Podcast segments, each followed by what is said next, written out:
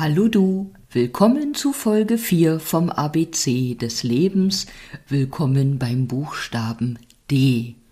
D wie Denken, wie Dankbarkeit, wie Dasein, wie Dunkelheit, wie Druck, wie Demut und vieles mehr. Du kannst gern die Reihe der Wörter mit D für dich fortsetzen.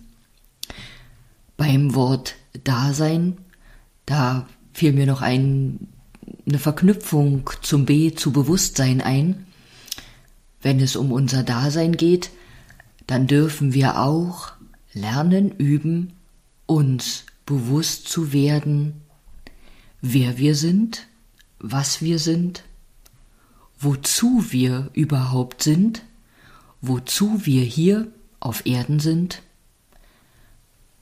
was vielleicht unsere Lebensaufgabe in diesem Dasein ist. Und du darfst dir bewusst sein, was Dasein oder Hiersein überhaupt für dich bedeutet. Das gebe ich dir als freiwillige Hausaufgabe mit auf den Weg. Vielleicht bei einem Tässchen Tee oder einem Spaziergang oder einer Radtour. Zum Thema Dankbarkeit versuche ich mich kurz zu halten, weil über das Thema spreche ich ja so gerne. Aber ich erinnere dich einfach noch einmal, dass Dankbarkeit ein wunderbarer Schlüssel, ein wunderbares Werkzeug ist für dich und für ein, ja, schönes Leben. Du darfst dir jeden Tag aufs Neue bewusst werden und dankbar dafür sein, was es alles in deinem Leben gibt, wofür du dankbar sein kannst. Und wenn du deinen Fokus auf den Dingen hast, für die du dankbar bist, für die du dankbar sein kannst, dann wirst du mehr und mehr Dinge in dein Leben ziehen, für die du dankbar sein kannst. Denn die Energie folgt der Aufmerksamkeit, deiner Konzentration. Also wenn du dich auf Dinge konzentrierst, für die du dankbar sein kannst, dann wird die Energie diesem Fokus folgen und dir mehr davon ins Leben bringen. Wenn du deine Energie, deinen Fokus auf weniger schöne Dinge gerichtet hast, dann wird die Energie diesem Fokus folgen und dir mehr davon ins Leben bringen. Das zur Erinnerung und Dankbarkeit macht ein schönes Gefühl. Dankbarkeit ist etwas, was wir zu jeder Zeit äh, tun können, üben können, egal ob einfach nur in Gedanken, in Worten niedergeschrieben, ja von mir aus getanzt, gesungen oder gemalt. Dann habe ich das Wort Druck beim Buchstaben D erwähnt.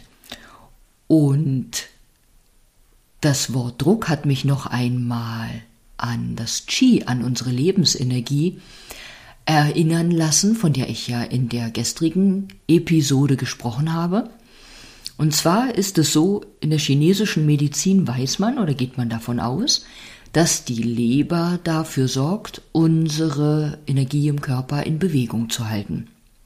Und ich habe gestern erwähnt, du darfst unterstützen, indem du dich auch ohne Druck, also bestenfalls mit Freude bewegst. Einen gewissen Druck brauchen wir einfach. Ohne Druck hätten wir keinen Blutdruck.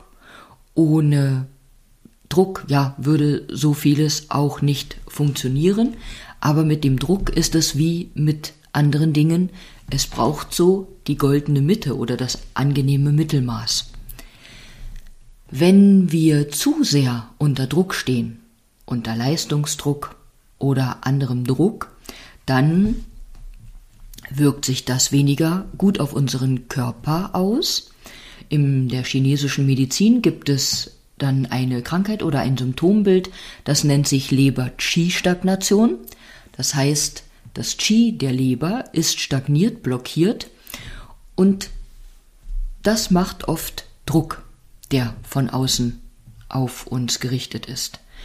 Zum einen leben wir in einer Gesellschaft, in der ja viel Druck herrscht. Davon können schon Kinder, Schulkinder sprechen. Und das setzt sich ja gerne sofort im Leben.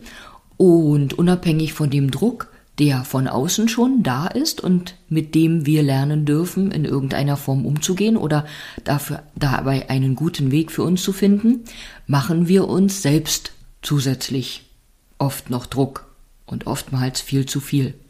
Jetzt gibt es Menschen, die sagen, ich brauche Druck, um auch an ein Ziel zu gelangen, um etwas ähm, ja zu fertig zu bringen. Ich gehöre zum Beispiel zu den Menschen, die unter Druck überhaupt nicht gut können. Damit möchte ich sagen, du darfst für dich auch erkennen, was du für ein Typ bist. Wenn du sagst, ja, wenn ich irgendwas schaffen will, dann erzähle ich das am besten der halben Welt, weil dann stehe ich auch unter dem Erfolgsdruck, das fertig zu bekommen, mir hilft das.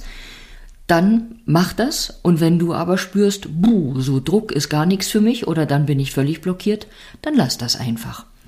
Es gibt viele, viele Ratschläge um uns herum, viele Tipps, viele Lehrer, Lebensschullehrer, Coaches und alle haben hilfreiche Tipps auf Lager. Und diese Tipps will ich keinesfalls ähm, anzweifeln. Es ist nur so, dass nicht alles für jedermann das Beste ist.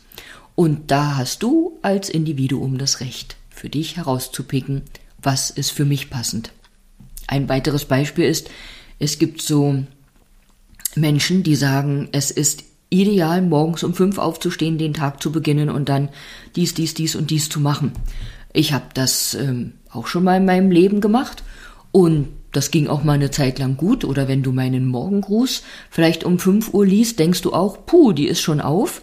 Ja, ich bin dann vielleicht wach, aber drehe mich auch ganz häufig nochmal um. Ähm, also diese 5 Uhr Zeit muss auch nicht für jeden die ideale Aufstehzeit sein. Mach dir nicht mehr Druck, als schon da ist oder mit dem du schon klarzukommen brauchst.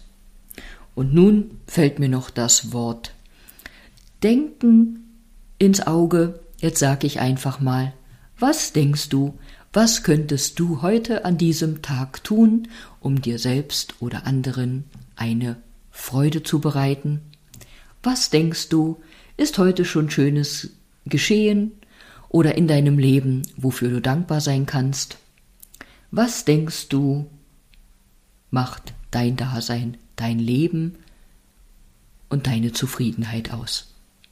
Mit diesen Fragen sag ich Tschüss, bis bald, vielleicht bis morgen zu Folge 5.